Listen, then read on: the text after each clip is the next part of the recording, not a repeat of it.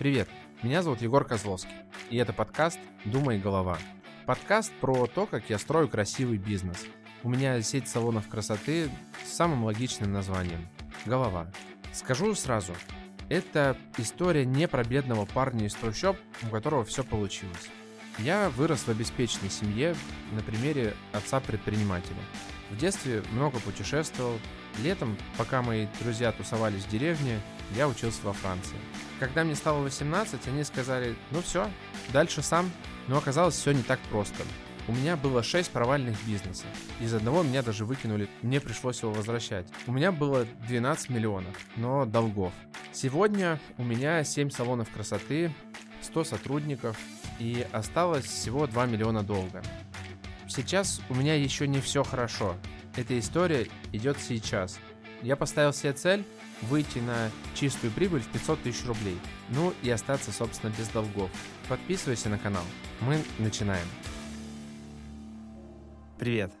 И это второй эпизод подкаста «Думай, голова». Мне приятно, что мы остаемся вместе. Приятно, что ты следишь за моим результатом, смотришь о том, как я строю большую корпорацию из салонов красоты, как я строю свой Макдональдс, то, как я выбираюсь из своих долгов. Возможно, ты желаешь мне удачи, а может быть, ты ставишь ставку на то, что у меня совсем все, ничего не получится, и я сдамся. В любом случае, мне приятно, что ты смотришь меня и слушаешь. Сегодня мы начинаем строить этот системный бизнес. И начинаем мы его с рекламы. Пап, а ты налей и отойди. Да, ты будешь прав, если скажешь, что правильно начинать там с денег или с продукта, но для меня этот бизнес начался с рекламы, и, собственно, это и остается одним из главных моментов моего бизнеса. Почему реклама? Из-за нее мы попадаем в какую-то сложную цепочку. Но вот смотри, чтобы у тебя были деньги, тебе нужны клиенты. Чтобы были клиенты, нужна реклама. Чтобы была реклама, нужны деньги. Чтобы деньги, клиенты. И понимаешь, мы в таком каком-то цикле, из которого никак не получается выбраться. И здесь тебе нужно либо привлечь денег, либо как-то увеличить объем рекламы. Но я знаю, что ты точно был в такой ситуации, когда нет ни денег, ни клиентов, ни рекламы. И да, конечно, мне сейчас хочется рассказать про то, как сделать таргет, про то, как у всех были лиды по 250, по 500 рублей, а мы привлекали клиентов по 30. Но какой в этом толк, когда мы снова вернулись в 2014?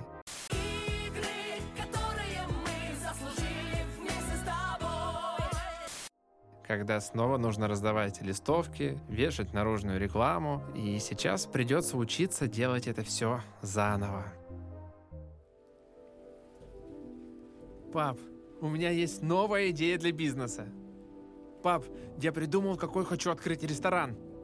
Пап, я сделал футбольную команду и сделал турнир среди пятых классов. Пап, у меня есть клевая новая идея. Эх ты, мой великий теоретик. Говорил мой папа. Ну, конечно, он не таким голосом говорит, но звучало это примерно так. Это было очень обидно. Великий теоретик. Это что-то то, когда у тебя не получилось. Это когда ты на словах Лев Толстой, ну, там дальше ты понял. И я думал, блин, ну как так? Как я, такой прикольный фантазер, у которого вот эти вот классные башенные идеи, оказался непригодный этому миру? Мне было грустно и обидно. И в какой-то момент меня спас фильм. Это 99 франков. Бэкшот. Старлайт. Будь худой, но не головой. В этом фильме я узнал, что такое реклама. Я смотрел, как этот чувак с длинными волосами ездит по своему офису на каком-то гироскутере. Тогда, наверное, еще слова гироскутер не было. Или самокат у него был, или какие-то новые приколюхи. Он такой ездит, он крутой, он э, со своим коллегой сидит в офисе, закинул ноги на стол, что-то придумывают, доказывают, и он такой немножко надменный. И все это, это его работа. Великий теоретик — это его работа. Я такой, блин, это же и есть то, чем я должен заниматься. У меня даже сейчас мурашки по коже, когда я это вспоминаю.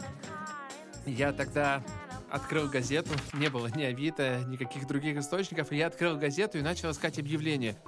Мне нужна была работа креативного директора. Ведь он работал креативным директором, он придумывал, значит, я тоже буду креативным директором. я не нашел такое в списке вакансий, просто начал звонить по рекламным агентствам.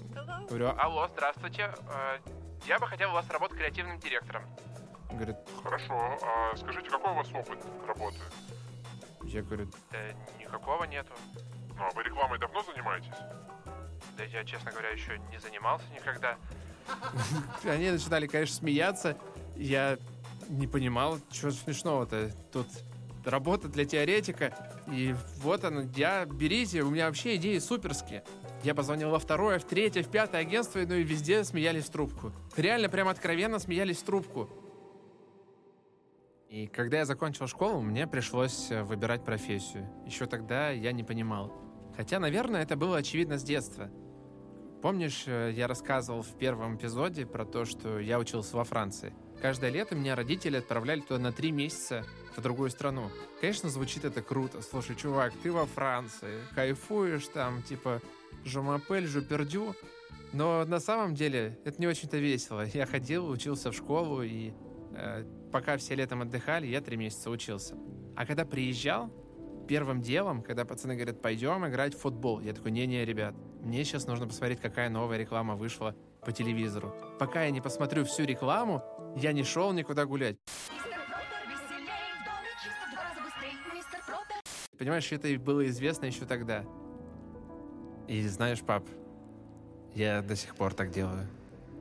И никакой я не теоретик. Мне часто говорят другие рекламщики о том, что, знаешь, да, листовки уже не работают. Сейчас вот только так или так нужно делать. Но на самом деле основа любой рекламы — это идея. Расскажу тебе небольшой пример из того прошлого. Например, тогда мы запустили суперэффективные листовки. Но в тот момент все как-то пробовали, раздавали и, наверное, даже заколепывали эти промоутеры, их было много. И мы напечатали листовки, у которых было несколько триггеров. Вот смотри, листовка была на крафтовой бумаге. Тогда слово крафт тоже особо не существовало. То есть она была шершавая, она была другого цвета, другого ощущения и так далее. И на этой листовке был нарисо- нарисован Эдвард Каллен. Это Эдвард Каллен. Конечно, он обалденный. Прости, я не помню, как правильно зовут этого актера, но, в общем, это чувак из «Сумерек». Чувак из «Сумерек» всегда вызывал реакцию на тот момент. Тогда были популярны «Сумерки». Он либо девчонкам очень нравился, либо ужасно раздражал, что это какой-то сладкий пацан. Ну и, конечно, никто не мог из э, участников этого фильма дотянуться до нас в Новосибирске, поэтому мы безопасно использовали его на одной из стороне листовок. Так вот, смотри, стоит промоутер, он раздает листовки другого цвета, другого ощущения. На одной из сторон какой-то раздражающий тебя парень, ну, а там уже переворачиваешь, и там вся та информация, которая мне нужна. Эти листовки достигали максимальной конверсии. И люди, которые их получали и знают меня, вспоминают их до сих пор. Я стараюсь делать рекламу, знаешь, как в Starbucks. Это... Я ужасно не люблю их кофе, но бренд у них реально крутой. Но согласись, прикольно взять вот эту кружку с зеленым логотипом, стоишь такой модный. Но кофе пьешь невкусный. Конечно, продукт должен быть клевый, это безусловно, но реклама в моем понимании должна быть без эффекта биглиона. Знаешь, когда человек пришел по скидке раз, и больше тебе не возвращается. Ведь э, Starbucks особо не рекламируется, знаешь, очень точечно. Им не нужно, чтобы ты пришел сейчас. Им нужно, чтобы полностью поглотило твое сознание, поглотило твое даже подсознание, когда ты безумно, страстно желаешь э, носить что-то с этим логотипом. Это классный рекламный ход, но его очень сложно добиться. Понимаешь, мне просто не нужен клиент прямо сейчас. Даже если мне не нравятся другие салоны красоты, я понимаю, что мой потенциальный клиент куда-то ходит. По моему мнению, он ходит в какое-то стрёмное место. Но он туда ходит, ему там нравится, ему там удобно, его все устраивает, понимаешь? И моя задача просто выждать момент. В какой-то момент его мастер просто не сможет его принять. Ну, возможно, он заболел, возможно, уехал в отпуск, э, возможно, поменял место, а может, просто его выбесил чем-то, да? И в этот момент есть я. У меня есть золотое правило. Правило восьми касаний. Как это? То есть клиент перед тем, как прийти ко мне, тебе, он должен соприкоснуться с этим брендом минимум 8 раз. Как это работает? Ну вот смотри, например, ты едешь на машине. перед тобой щит 3 на 6. Ты проехал, увидел, едешь дальше. Возможно, даже не особо увидел, но где-то краем глаза у тебя это э, отпечаталось. Ты пошел в торговый центр. Идешь от машины, у тебя по пути всучили листовку. Ты не обратил внимания особо, выбросил ее. Где-то тебе подружка рассказала, что она ходила в голову, но это было где-то в соседней комнате твоя жена общалась об этом, и ты тоже совсем не обратил внимания. А потом ты не успевал, э, стоишь в пробке и думаешь, спущусь в метро, и там какая-то женщина тоже говорит там о том, что она была в голове. И вот он финальный шаг. Я запускаю таргет, и пусть это будет таргет ВКонтакте, и тебе попадается эта реклама. Ты приходишь ко мне, и у тебя спрашивает администратор, а откуда вы про нас узнали? Ты такой, таргет ВКонтакте.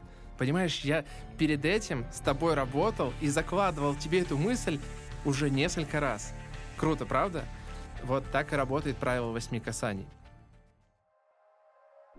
Я всегда придумываю рекламу на большой бюджет такой, и ты, наверное, слушаешь такой 8 касаний, метро. Блин, чувак, а где на это все деньги взять? Меня всегда масштабы Макдональдса, ну ты понял. Это моя извечная сложность. У меня есть всегда два способа решения этой проблемы. Ну, первое — это бартер — Слушай, тебе стоит точно запомнить это слово, если ты только начинаешь. Когда у тебя нет бюджета, это вообще просто золото. Это бриллиант, понимаешь? Когда раньше один был фермером, второй шил одеяло, то когда один замерзал, он менял мясо на одеяло. И здесь примерно то же самое. Какие, блин, современные ты примеры приводишь. Ну, ладно. Журналы по бартеру.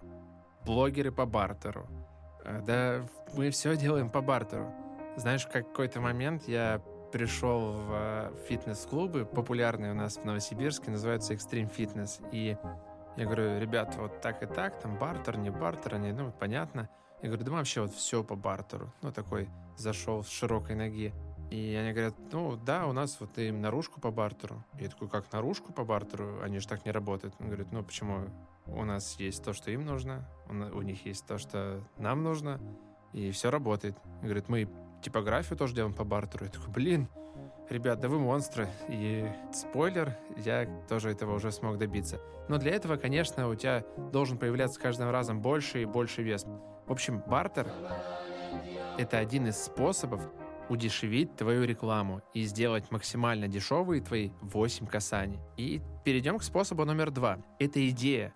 Знаешь, э, как только я посетил первый какой-то рекламный семинар, мне сказали одну клевую фразу. Я пользуюсь ей до сих пор. Контент – король. И это работает всегда. Хоть внутри твоих соцсетей, хоть э, внутри твоего продукта. То есть, когда у тебя продукт клевый, у тебя все остальное тоже получится. И то же самое в рекламе. Если ты используешь какую-то крутую креативную идею, то она уже в любом случае выиграет у твоих конкурентов. Ведь реклама — это реакция. И иногда это, честно говоря, даже не важно какая. Ну, давай вспомним того же Моргенштерна.